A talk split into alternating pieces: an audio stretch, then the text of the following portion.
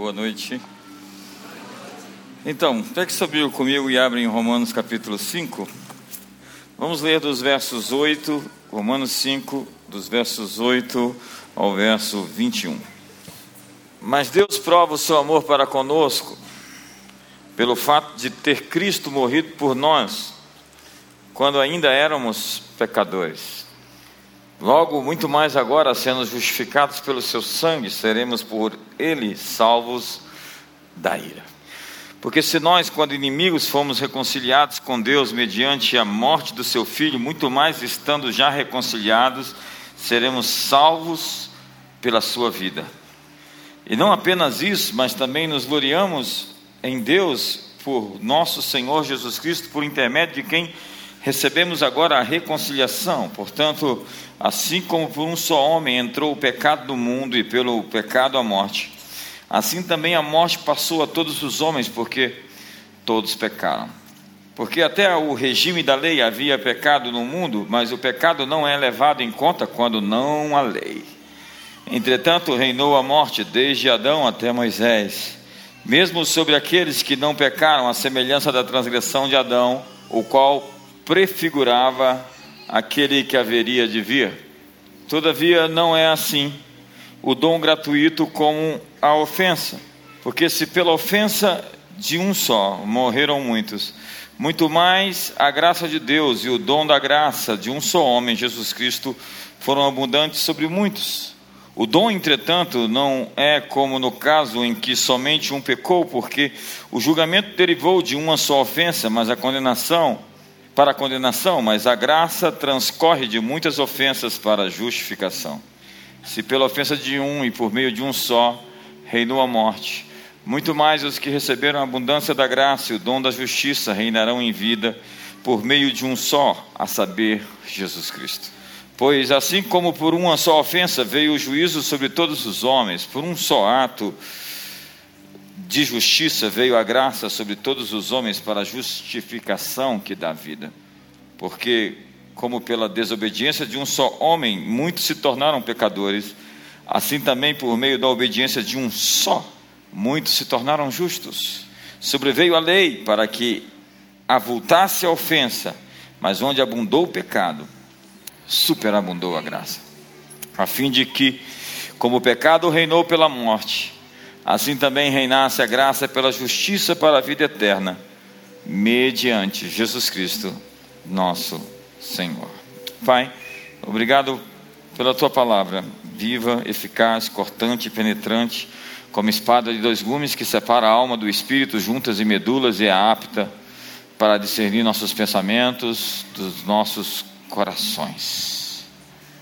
E hoje, que os nossos corações sejam guardados, porque neles ou deles procedem os limites da vida e que possamos receber esse depósito chamado graça, favor, dom imerecido, a fim de que vivamos vidas plenas, andemos em novidade de vida. Estamos aqui hoje quebrando as amarras, as prisões, as fortalezas da religião, dos conceitos, preconceitos, sensos, consensos, daquilo que fomos formados dentro daquilo que fomos configurados, mas que precisamos de renovação, de transformação, de atualização. Estamos aqui hoje, Senhor, abertos, expostos à luz do Evangelho, que são as boas novas do Reino de Deus, para a salvação de todo aquele que crê, primeiro do judeu e depois do grego. Estamos crendo em maiores coisas, coisas maiores, em obras maiores. Estamos crendo em tua bondade, em tua fidelidade, em tua misericórdia, que nos assiste a cada manhã, em teu propósito eterno, em nosso destino preparado por ti, aquelas obras de antemão prontas para que andássemos nelas. Queremos hoje chamar, invocar os poderes do mundo vindouro, a presença de anjos nesse lugar. Queremos, Senhor, invocar o teu Espírito Santo, os charismatas, os dons ministeriais, os dons espirituais, fenômenos, exércitos de Deus, de sabás, guerreiros, guardiões, anjos e arcanjos, querubins, serafins. Que essa seja uma noite, Senhor, onde os nossos corações sejam confrontados a viver uma vida melhor do que as que temos vivido até agora. Que possamos, Senhor, abraçar a tua graça e viver vidas plenas, produtivas, criativas, bem-sucedidas. Para a glória do teu nome, uma vida abundante. Oramos em nome de Jesus. Amém. Então, hoje eu quero pregar uma mensagem muito simples. Para começar, eu quero contrastar um pouco entre lei e graça. Quando você obedece perfeitamente os mandamentos de Deus, você é abençoado. A lei, portanto, é um favor merecido. É como uma paga à obediência. Moisés dizia: pelos mandamentos de Deus o homem viverá. Tão pouco Moisés foi capaz de cumprir todos, e quem falha em um só está condenado por todos eles. Tão pouco Davi foi capaz de cumprir todos. A graça, no entanto, é favor imerecido. Jesus obedeceu perfeitamente, então você é abençoado ao crer nele. Ao crer em Jesus, você é abençoado por aquilo que ele fez. É aquilo que se chama de sacrifício vicário, substitutivo. É aquilo que se chama é, propiciação, hilasterion. Desviar a ira pela satisfação da justiça violada. Ele tomou o meu lugar, ele me substituiu, tomou sobre mim, sobre si o, o meu peso, a minha angústia, o meu julgamento, a minha morte, o meu juízo, para me inocentar para invalidar todo escrito de dívida que era contrário a nós, que constava de ordenanças, encravando-o inteiramente, completamente em sua cruz.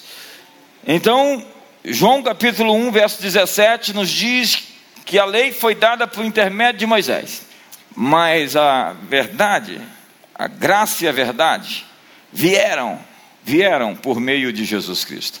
A lei foi dada por Moisés, mas a graça veio a verdade veio. Jesus foi a encarnação da graça, ele foi a encarnação da verdade. Então o texto que eu li diz: os que recebem a abundância da graça e o dom da justiça reinarão em vida, em vida, por meio de um só, a saber, Jesus Cristo. Nós precisamos modificar um pouco a nossa escatologia. A religião sempre tem poder no futuro, sempre tem poder no passado, mas nunca poder no agora. A Bíblia é um livro para o hoje, para o já, para este momento. As decisões que nós tomarmos aqui vão ter consequências durante a nossa vida e vão nos levar a lugares mais altos ou vão nos rebaixar. Onde você está é o resultado das escolhas, da qualidade das decisões que você tomou. Então nós recebemos a justiça como um dom. Quando nos abrimos ao Evangelho nós nos despojamos do nosso sentimento religioso de autojustificação e nós abraçamos a justiça de Deus, porque nós não conseguimos, com o nosso esforço próprio, alcançar o padrão que nos foi requerido. Entenda, a graça é isso. Você não consegue chegar, então Deus preenche o espaço entre você e o seu objetivo. A graça é isso, você não consegue fazer tudo aquilo que foi lhe pedido. Então Deus consegue estender a você um pavimento a fim de que você chegue lá, não pelo seu mérito próprio, mas pelo mérito dele, por um favor que ele estende até você, um favor imerecido. A justiça de Deus não é algo que você consiga pelos seus próprios esforços. Romanos capítulo 10, verso número 3 diz: Porquanto, desconhecendo a justiça de Deus e procurando estabelecer a sua própria, não se sujeitaram à que vem de Deus.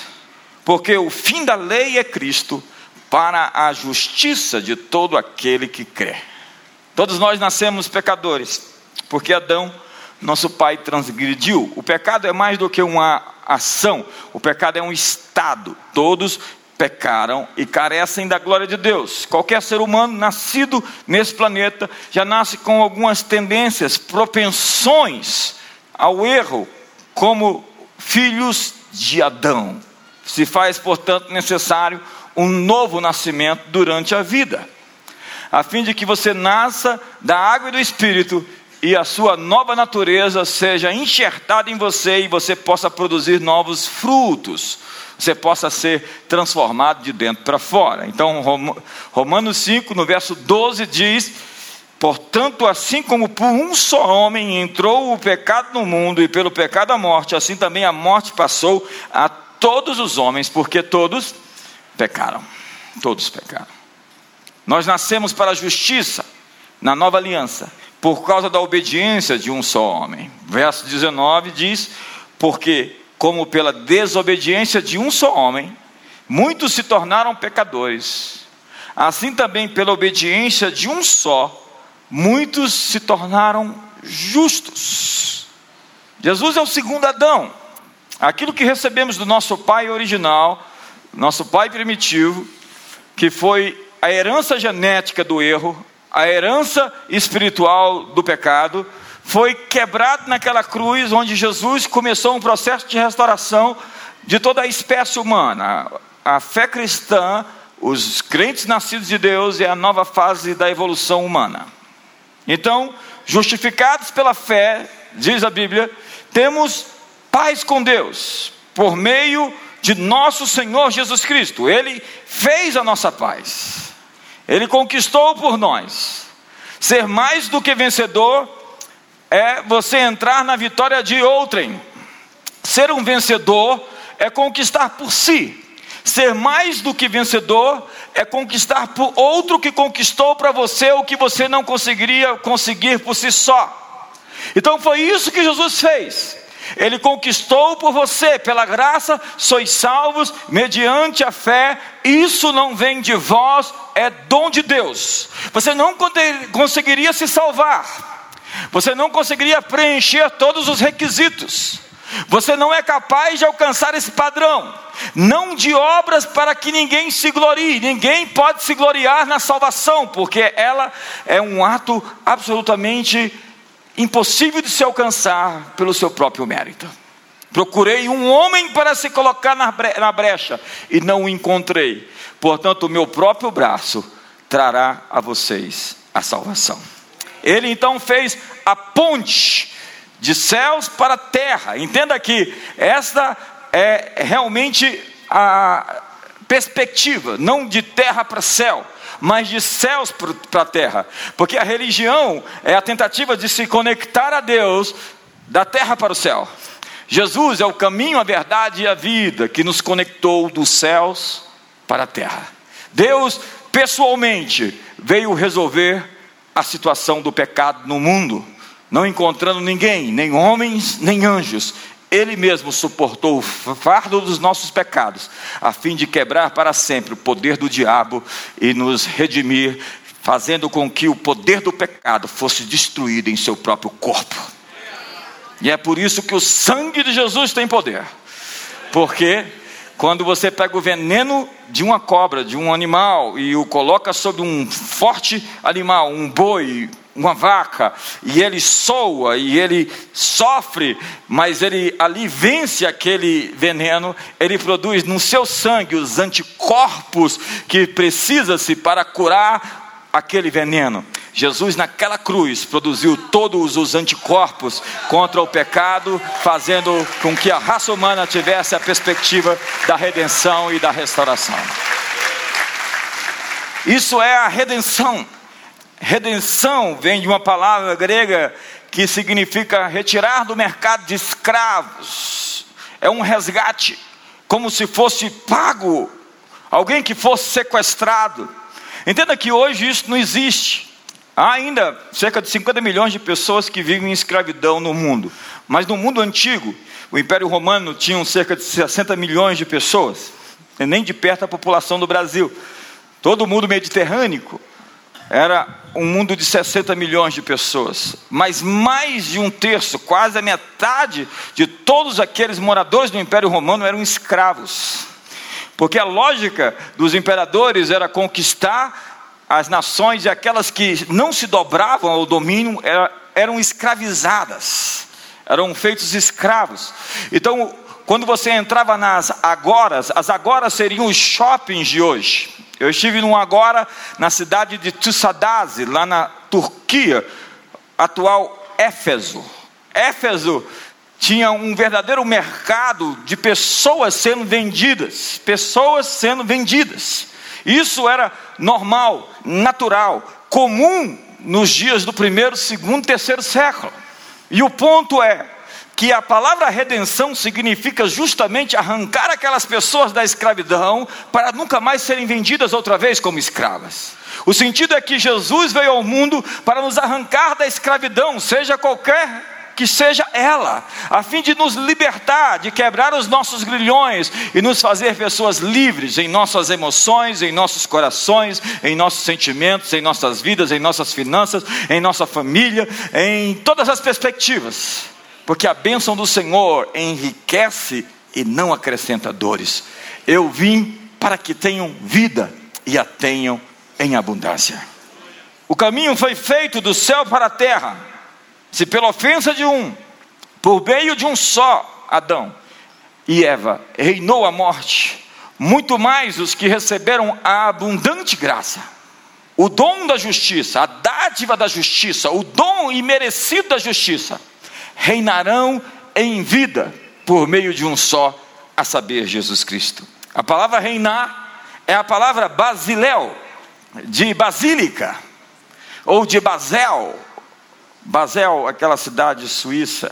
As basílicas eram tribunais regidos por juízes e reis que possuíam domínio legal ou governo legal.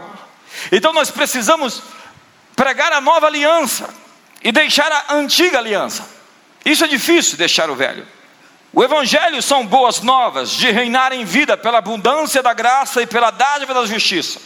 O que me capacita a ser um rei em vida é entender a abundância da graça que eu fui alvo e a dádiva da justiça que me alcançou. Entenda essa equação, essa matemática. Quando eu entendo que eu recebi uma graça abundante e que eu fui perdoado e recebi a justiça de Deus, eu sou a justiça de Deus, diz o apóstolo Paulo. Conforme em 1 Coríntios capítulo 5, verso 17, que diz que quem está em Cristo é uma nova criatura, tudo se fez novo, as coisas velhas ficaram para trás, e elas vão se renovando dia a dia, e que ele nos deu o ministério da reconciliação, porque Deus em Cristo estava reconciliando consigo o mundo, julgando em Cristo todos os nossos pecados. Olhe para a pessoa do seu lado e diga para ela: todos os seus pecados foram julgados na pessoa de Jesus. Isso é uma notícia incrível. Isso é uma notícia espetacular. Isso é uma notícia extraordinária. A palavra de Deus diz que Jesus estava na cruz do Calvário. E naquele dia, sexta-feira, Páscoa, ano 33, ele disse: Tetelestai. Está consumada é a nossa tradução. Mas, mas Tetelestai, nos dias do Império Romano, na linguagem dos gregos, significava que uma conta havia sido paga. Era como pegar um carimbo e dizer: PG, está pago. Significava que um débito havia sido quitado e que a pena de um criminoso, era uma palavra também jurídica, a pena de um criminoso havia sido cumprida. E quando então o criminoso seria livre, o juiz poderia dizer: Tetelestai ele está livre para viver a vida que ele tem que viver, ele não deve mais nada. Naquela cruz, Jesus estava dizendo a toda a espécie humana: vocês estão livres, está pago, totalmente pago. A pena, o pecado foi aqui julgado. Mas o ponto é: o diabo age como um advogado inescrupuloso. Então ele vem cobrar a dívida uma segunda vez. E ele vem dizer a você que você tem que pagar uma conta que já foi paga. E o que você tem que fazer é apresentar o recibo.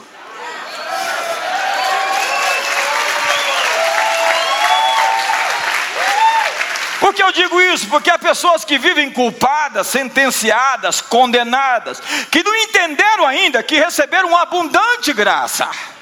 Uma graça abundante, porque Deus é assim, abundante. E um dom, uma dádiva de justiça, não de ser justificado em si, em seus atos, mas de ser justificado nos atos dele, na pessoa de Jesus.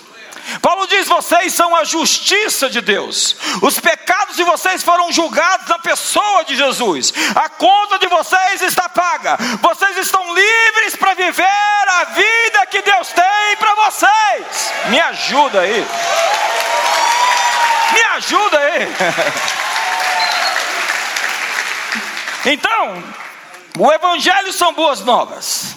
A velha aliança prega: você tem que ter mais autocontrole. Você tem que ter mais santidade. Você tem que ter mais amor. Você tem que ter mais fé. Você tem que ter mais obediência. Isso é verdade. Tudo isso é bom e necessário. Mas como nós podemos ter tudo isso? A velha aliança dirá para você: disciplina. Você precisa se disciplinar. Isso soa bom, mas não é assim. Você não pode vencer a força do, seu, do, do, do pecado pelos seus próprios esforços. Há coisas que estão fora do seu controle. Aqui ou colar, você vai errar. Para o mentiroso é difícil parar de mentir quando isso já faz parte da sua própria natureza. Se eu vício em drogas ou em pornografia, não pode ser vencido simplesmente com disciplina. Eu já vi pessoas tentando e perdendo. A proposta de Jesus é um novo nascimento. É mais do que um novo código de crenças, e você precisa desse novo código de crenças para renovar a sua mente. Mas é um nascimento interior, onde a sua natureza não combina com o erro onde dentro de você há alguém que lhe diz: Ei, se você se desviar para a direita ou para a esquerda, você ouviu uma voz atrás de você dizendo: É este o caminho, andai por ele, porque o Filho de Deus é guiado pelo Espírito Santo de Deus, e a paz de Cristo seja o hábito em vossos corações. Quando eu vejo meu espírito se arranhar, quando eu vejo fazer ou falar qualquer coisa errada, algo dentro de mim se mexe, então eu sei que aquilo não é compatível, não está de acordo com a minha nova natureza, então não preciso mais de um sistema doutrinário dentro de mim, Deus arrancou meu coração de pedra e me deu um coração de carne, e nele escreveu as suas leis. Então eu sou nascido de Deus, e aquele que é nascido de Deus me guarda. Eu não vivo na prática do pecado, e o maligno não me toca, porque dentro de mim, Jesus é a esperança da glória. Maior é aquele que está em nós do que aquele que está no mundo. E todo aquele que não tem o Espírito de Cristo, este não é de Cristo. Então, dentro de mim, o Espírito Santo é minha bússola. E ele é o penhor para a nossa herança. Eu fui penhorado. Dentro de mim habita o Espírito de Deus. E o Espírito de Deus em mim não permite que eu viva no erro. Porque se alguém vive no erro e diz que nasceu de novo, precisa de um novo encontro com Deus. E o que Pedro diz é: por isso mesmo, vós, reunindo toda diligência, associai com a vossa fé a virtude, com a virtude o conhecimento, com o conhecimento o domínio próprio, com o domínio próprio a perseverança, com a perseverança a piedade, com a piedade a fraternidade, com a fraternidade o amor, porque estas coisas existindo em vós e em vós aumentando, fazem com que não sejam não sejais nem inativos, nem infrutuosos no pleno conhecimento de nosso Senhor Jesus Cristo, pois aquele a quem essas coisas não estão presentes é cego, vendo só o que está perto, esquecido da purificação dos seus pecados de outrora. Esquecido. Há coisas que você não pode se esquecer. Você não pode esquecer quem você é, porque quando você esquece quem você é, você vai fazer coisas que você não deveria fazer. Uma das palavras mais fortes da Bíblia é lembrai, lembrai-vos do que eu fiz no Egito. A Páscoa era uma festa sobre lembrança. Purim era uma festa sobre lembrança.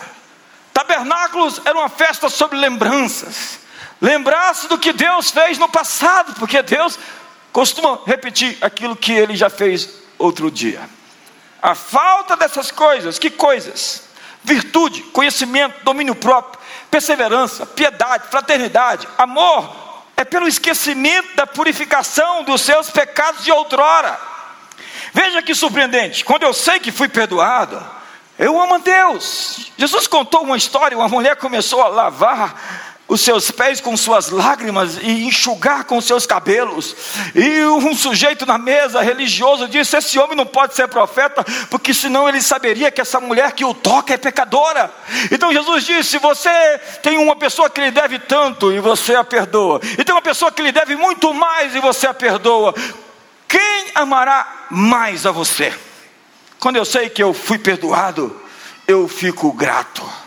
Como eu me lembro de que a minha sentença foi quebrada, eu fico conectado por aquele que graciosamente me abençoou.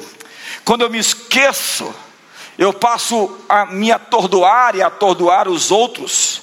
Quando eu me esqueço da graça de Deus, eu sinto a minha impotência. Mas a graça completa aquilo que me falta para chegar ao padrão. E você tem que lembrar a si mesmo que está limpo de todos os seus pecados, e isso manterá você poderoso na graça para não pecar outra vez. A santidade não é alcançada permanentemente por causa da disciplina, mas pela revelação de quem você é, uma nova criação em Deus. Tem coisas que não combinam com você, tem conversas que não combinam com você, tem ambientes que você nunca mais deve pisar lá, porque não tem nada a ver com quem você se tornou.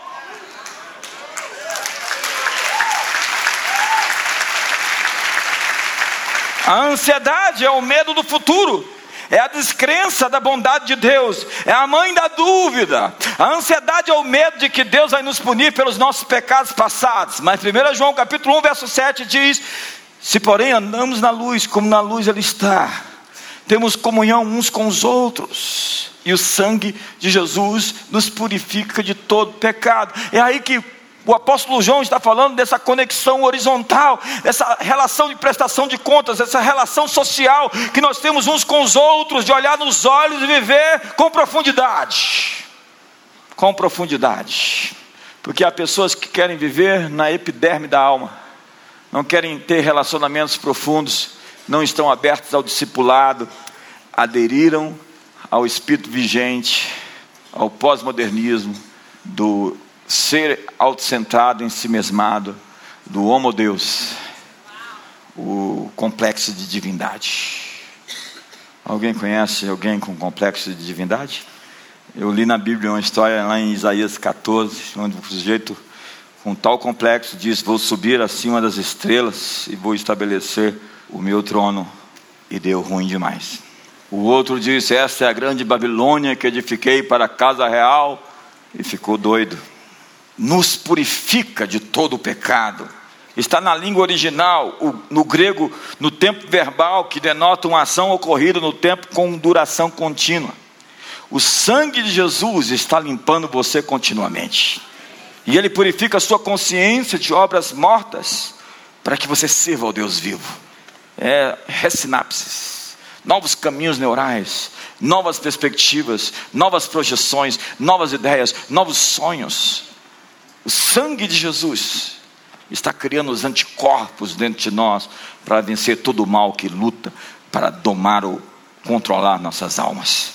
A certeza do perdão lhe dá poder para reinar sobre cada hábito destrutivo e viver uma vida abundante. O perdão dos pecados vem antes da cura, está lá no Salmo 103. Olha que salmo lindo. Bendiz a minha alma ao Senhor e tudo que há em mim, bendiga o seu santo nome. Bendiz a minha alma ao Senhor e não te esqueças de nenhum só dos seus benefícios. Ele é quem perdoa todas as tuas iniquidades e sara todas as tuas enfermidades. Quem da cova redime a tua alma e te coroa de graça e misericórdia. Quem te farta de bens a tua velhice de sorte que a tua mocidade se renova como a da águia. Tanta promessa nesse texto. O Senhor faz justiça e julga a todos os oprimidos. Veja a ordem dos benefícios: perdoa todas as suas iniquidades, sara todas as suas feridas. Ao se dar ao entendimento que você foi perdoado de todos os seus pecados, você ativa a fé para ser curado de todas as suas enfermidades. É por isso que Jesus diz ao paralítico: Filho, perdoados estão os teus pecados. Antes de dizer a ele: levanta, toma tua cama e vai para tua casa. A certeza de que nossos pecados estão perdoados nos dá o poder para viver uma vida sem pecado. Há muitas pessoas tentando se qualificar para entrar na presença de Deus. Gente atordoada por condenação, acusação, se sentindo indigno. E o diabo tem uma especialidade, ele é acusador. A palavra é difama, difamador ou caluniador, é isso que significa diabolos. E ele te dará mil razões pelas quais você não se qualifica para receber as bênçãos de Deus. Mas o ponto do texto que eu li é: uma abundante graça chegou à sua vida. Uma dádiva de justiça te revestiu como uma capa. Na verdade, chama-se em outro texto um turbante de justiça. O sangue de Jesus lhe qualifica a ter acesso contínuo perante o Pai. E é isso que está em Hebreus capítulo 10. Essa é a aliança que farei com eles. Depois daqueles dias, diz o Senhor, porei as minhas leis em seus corações e as escreverei em seu entendimento, e acrescenta: e não me lembrarei mais dos seus pecados e das suas iniquidades. Ora, onde a remissão desses não há mais oferta pelo pecado. Tendo, pois, irmãos, ousadia para entrarmos no Santíssimo lugar, o lugar de maior intimidade que você pode ter com Deus, pelo sangue de Jesus, pelo novo e vivo caminho que Ele nos inaugurou, pelo seu sangue, pelo além do véu, isto é, na sua carne. Diga, eu estou perdoado. Diga, eu estou limpo. Diga, eu sou parte da nova criação de Deus. Quando você recebe a abundância da graça e a dádiva da justiça, você adquire fé para reinar em vida. Sua condição é tão especial, tão nobre, tão alta, tão elevada. Quando você sabe quem você é e o que foi feito por você, você pode se assentar nos lugares de vitória. A Bíblia diz que Ele nos ressuscitou e nos fez assentar com Ele nos lugares, nas regiões celestiais em Cristo Jesus. Efésios 2. Mas Deus, sendo rico em misericórdia, eu estou colocando o texto para você acreditar, porque é tão maravilhoso que as pessoas falam, é bom demais para ser verdade. Sendo rico em misericórdia, pelo seu muito amor com que nos amou, estando nós ainda mortos em nossos delitos, nos vivificou juntamente com Cristo, pela graça sois salvos e nos ressuscitou juntamente com Ele, e com Ele nos fez sentar nas regiões celestes em Cristo Jesus, para mostrar nos séculos vindouros a suprema riqueza, a suprema riqueza, a suprema riqueza da Sua graça, pela Sua bondade para conosco em Cristo Jesus.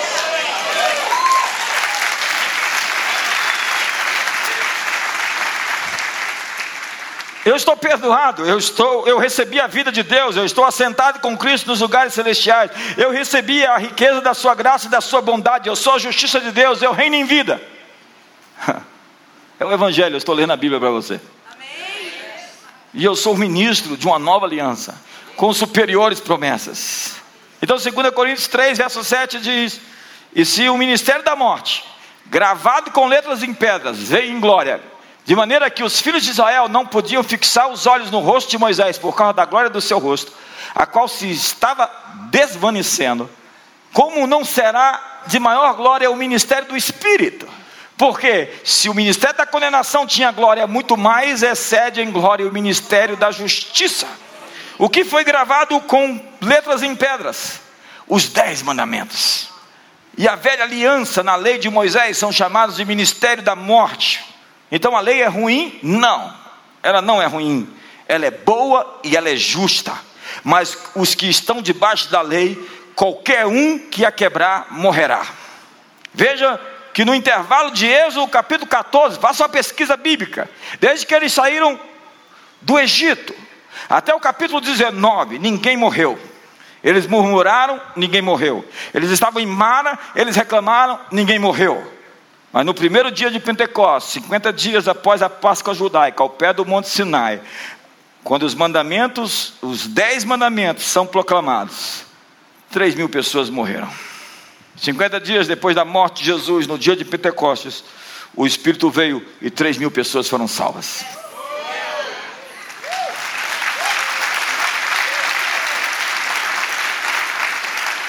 Então, 1 Coríntios capítulo 15, verso 56 diz: O aguilhão da morte é o pecado, e a força do pecado é a lei. Quando vemos o pecado em alta, nós pregadores queremos pregar mais a lei, mas a força do pecado é a lei. As pessoas pecam não porque não conhecem a lei, elas sabem que estão erradas, é a natureza delas que precisa mudar, elas precisam nascer de novo. Algumas pessoas dizem: quando você prega a graça, você dá licença para as pessoas pecarem. Ei, ei, a resposta a isso é você está enganado. As pessoas não precisam de licença para pecar, elas pecam sem licença. Se não pela graça, é impossível as pessoas deixarem de pecar. É pela bondade de Deus que somos salvos. Salmo 67 diz: É pela bondade de Deus que o mundo será salvo. Na verdade, ninguém que esteja vivendo em pecado está na graça. É o que diz Romanos 6, verso 14. Olha que texto pois o pecado não terá domínio sobre vocês, porquanto não estáis debaixo da lei, mas debaixo da graça. A graça me empodera para viver acima do pecado, acima do erro, acima da transgressão. É a graça que me dá a capacidade de ir além de, de onde eu jamais poderia ir por mim mesmo. Então Deus me capacita a viver uma vida pura e santa pela sua graça. A graça resulta em vitória sobre o pecado, e isso não acontece com a lei. Quem não prova da graça fica do mesmo jeito como está, porque as pessoas não provam da graça, porque se acham completos, porque tornam a graça vã pela justiça própria, e a justiça própria é o produto da religião. Eu tenho muito medo de pessoas legalistas, eu tenho muito medo de gente moralista, porque elas nunca chegarão ao padrão não é o esforço delas que vai garantir a reputação delas a vida inteira, é a graça. E quando elas começam a depender de si mesmas para manter aquilo que elas acreditam que vão conquistar, elas vão ficar privadas da graça pela justiça própria. Há muitos tentando trabalhar para aquilo que Deus já lhes deu de graça. Gálatas 2, 21. Não anulo a graça de Deus, Pois se a justiça é mediante a lei, segue-se que Cristo morreu em vão. Quando você trabalha com a justiça própria, você perde o favor, diz Paulo aos Gálatas: se Cristo vos desligastes, vós que procurais, separados estáis de Cristo, vós os que vos justificais pela lei, da graça decaístes. E Romanos capítulo 4 diz: o que você acha que Abraão alcançou segundo a carne. Porque se Abraão foi justificado por obras, tem que se gloriar, porém não diante de Deus. Pois o que diz a Escritura? Creu Abraão em Deus, e isso lhe foi imputado como justiça. Ora, o que trabalha o salário não é considerado como favor, e sim como dívida. Mas ao que não trabalha, porém crê naquele que justifica o ímpio, a sua fé lhe é atribuído como justiça. E é assim também que Davi declara ser bem-aventurado o homem a quem Deus atribui justiça independente de obras. É um escândalo. Justiça sem as obras. Bem-aventurados aqueles cujas iniquidades são perdoadas e cujos pecados são cobertos. Bem-aventurado o homem a quem o Senhor jamais imputará pecado. Procure em todas as religiões, em todos os ismos, modernismo, pós-modernismo, iluminismo, em todas as filosofias, existe algo que você não vai encontrar: uma coisa chamada graça. A graça é um escândalo. Como? Ele não merece. Mas a graça é baseada em uma coisa: pertencimento, relacionamento. Como eu trato os meus amigos, diferentemente daqueles que não são meus amigos. Como eu trato minha família, diferentemente daqueles que não são minha família. Deus diz, raramente na Bíblia, eu amo você, mas Deus diz todo o tempo, você é meu. Que digo a Sião, tu és meu povo. Deus diz, minha igreja, meu povo, minha herança. E quando Deus é capaz de dizer que algo dele, algo é dele, ele está dizendo: eu vou guardar isso, eu vou proteger isso, eu vou cuidar disso, eu vou tratar de maneira singular, pessoal, particular, customizada aquilo que me pertence. Então ele diz: As minhas ovelhas eu as tenho na minha mão. Quem vai tomá-las de mim? Vem cá ver. Se Deus é por nós, então, quando Deus chama algo de seu, Ele diz: Eu vou proteger aquilo. É por isso que esse senso de pertencimento é algo que não pode nos fazer esquecer.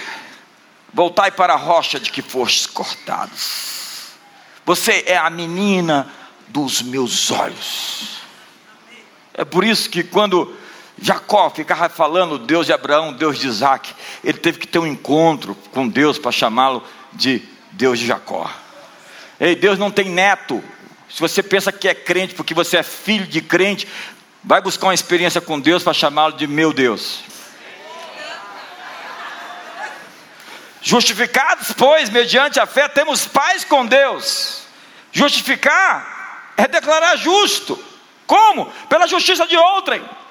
Não pelas obras, esforço próprio, performance, desempenho, mas pela imputação de justiça para todo aquele que crê. Mas eu sou bom demais para a religião, eu sou bom demais para a igreja, eu sou bom demais para esse negócio. Ei, não existe vanglória nisso. Deus nivelou todos pecaram e todos carecem da glória de Deus, todos erraram. Você precisa de um Salvador, de alguém que vai fazer a ponte que você não consegue fazer. Não morra sem essa experiência, que vai ser, sem dúvida, a sua maior experiência. Então diz que Abraão foi tornado justo, não pelas suas obras, mas pela sua fé. Deus creditou justiça sem obras de justiça. Então, favor extremo é quando você recebe algo tão grande que é incapaz de voltar à velha vida. É aquela mulher fragada em adultério que Jesus diz para ela: Senhora, onde estão os teus acusadores?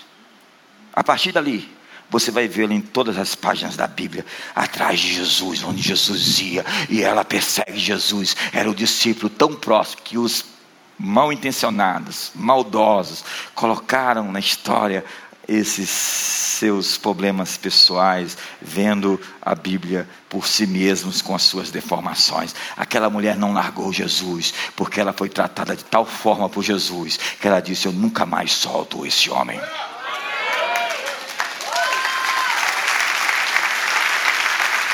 Mas ela ouviu um claro, alto e em bom som: Vai e não peques mais.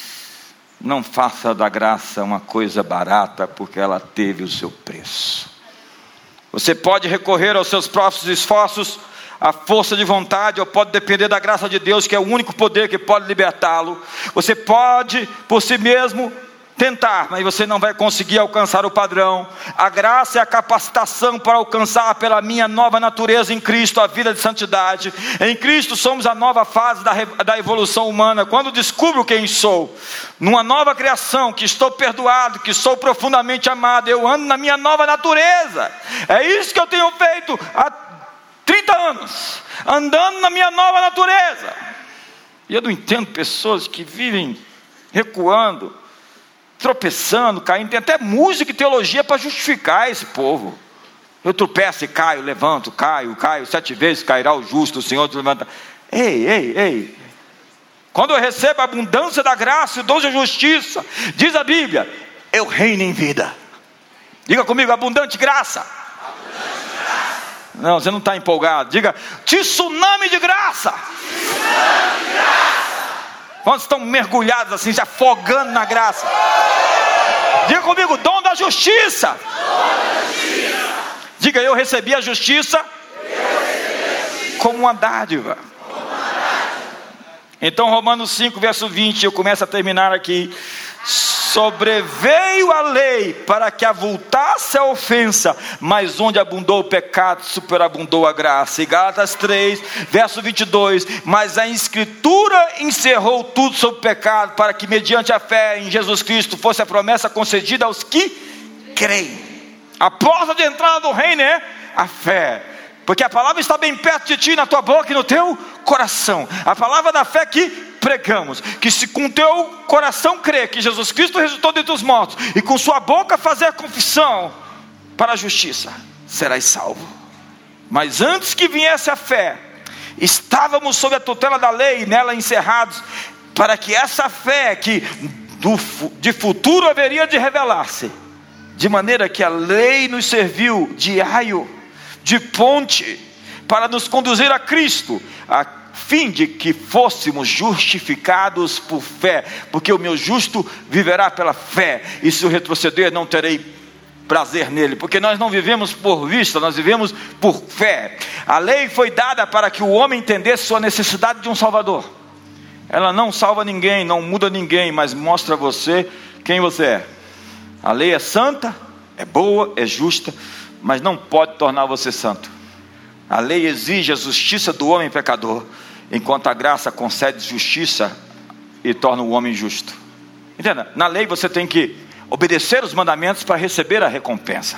Se atentamente ouvidos a minha voz, seguidos os meus mandamentos, sereis benditos ao entrar, benditos ao sair, bendito o fruto do seu vento, o fruto da sua terra, o fruto dos seus animais, o fruto do seu solo, benditos sereis ao entrar, benditos ao sair, emprestareis, não tomareis emprestado, sereis cabeça e não cauda. Na graça é, você é bendito ao entrar, bendito ao sair, bendito o fruto do seu vento, bendito o fruto da sua terra. Você vai emprestar, não tomará emprestado, e agora você me obedece.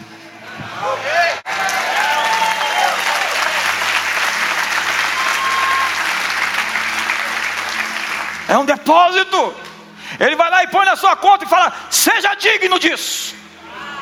Eu vim aqui lhe dizer: seja digno de tudo aquilo que Jesus Cristo fez naquela cruz e naquele túmulo quando ele se abriu. Quando você pensar em fazer bobagem, pense naquilo que foi feito por você. Diga: como eu vou desprezar o sangue da aliança derramado por mim? Olhe para aquela cruz, olhe para aquele túmulo aberto. Mas parece bom demais para ser verdade. Mas eu vim aqui lhe dizer: acredite, é verdade. E Hebreus capítulo 10 diz: Jesus, porém, tendo oferecido para sempre um único sacrifício pelos pecados, assentou-se à destra de Deus. Daí por diante, esperando até que os seus inimigos sejam postos por escabelo dos seus pés. Pois com uma só oferta tem aperfeiçoado para sempre os que estão sendo santificados. Aperfeiçoou para sempre os que estão sendo santificados. Aperfeiçoou para sempre os que estão sendo santificados. Ninguém entende como é que o verbo é conjugado dessa maneira. Aperfeiçoou para sempre os que ainda estão sendo santificados. Alguém entende? Porque o seu retrato final já está lá.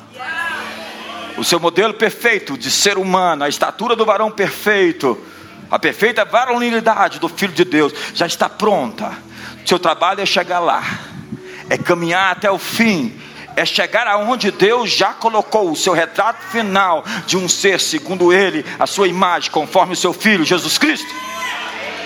Então não olha para o lado, não olha para trás, por favor. Assim mesmo, as futuras gerações, ao seu legado e à sua história, compareça a esse encontro com a perfeição. Paulo diz: esquecendo-me das coisas que ficaram para trás, avanço para as coisas que estão adiante de mim, prossigo para o alvo, para o prêmio da soberana vocação de Deus em Cristo Jesus.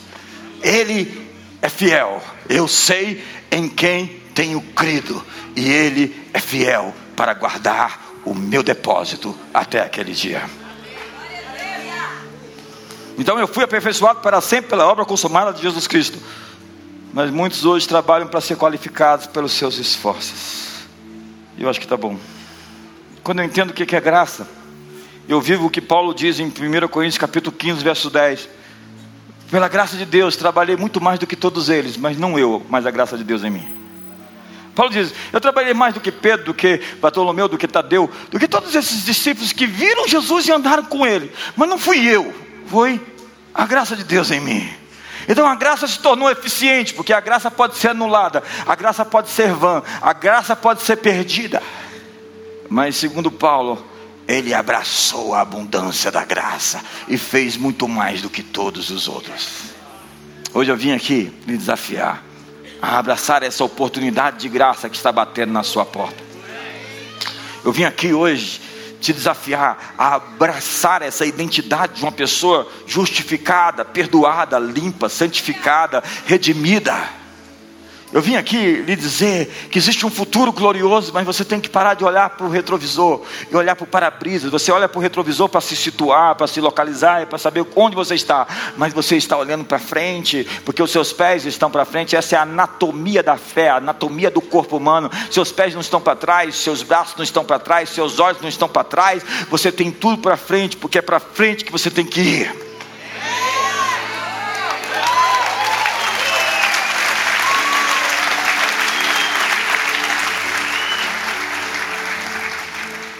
Então eu fui perdoado, eu estou perdoado, eu sou a recompensa do sacrifício do Cordeiro, eu sou uma nova criatura com uma nova natureza, eu sou parte da nova criação de Deus.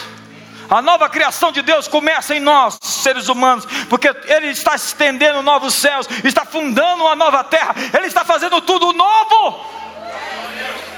E tudo novo começa com gente nova, e você tem que ser gente nova, renovada, transformada, vivificada, com a mente transformada. É assim que você tem que viver, segundo a Bíblia, em novidade de vida, em novidade, em updates, atualizações constantes. Quando as pessoas olham para você e falam: Nossa, você está francamente subindo. O que está acontecendo com você? Que, que colocaram no teu alpiste.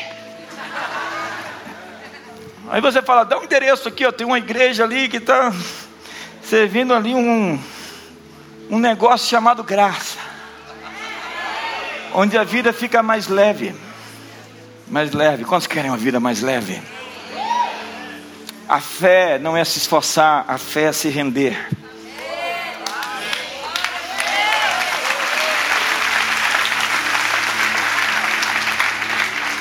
O que Deus quer não é a tua força, como eu sou forte, poderoso, como eu tenho habilidades, como eu sou perfeito. Não, Deus quer a sua fraqueza, Deus quer o seu quebrantamento, Deus quer a sua compunção. É assim que é um homem segundo o coração de Deus. Eu aprendi, aprendi a orar com Davi. Davi é meu professor de oração. Ele deve saber disso.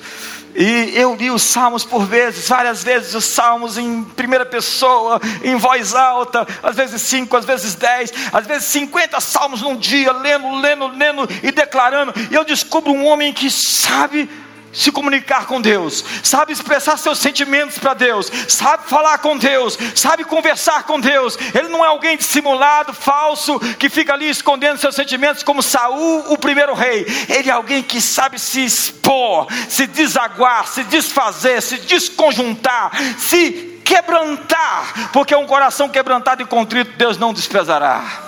Eu, o Senhor, habito no alto, habito no sublime trono, mas habito também com quebrantado e contrito. Deus está atrás não da sua força, mas da sua fraqueza, porque na sua fraqueza Ele aperfeiçoou o seu poder. Diga o fraco, eu sou forte, porque na sua fraqueza Ele aperfeiçoou o seu poder, e não é por força nem por violência, mas é pelo meu espírito, diz o Senhor.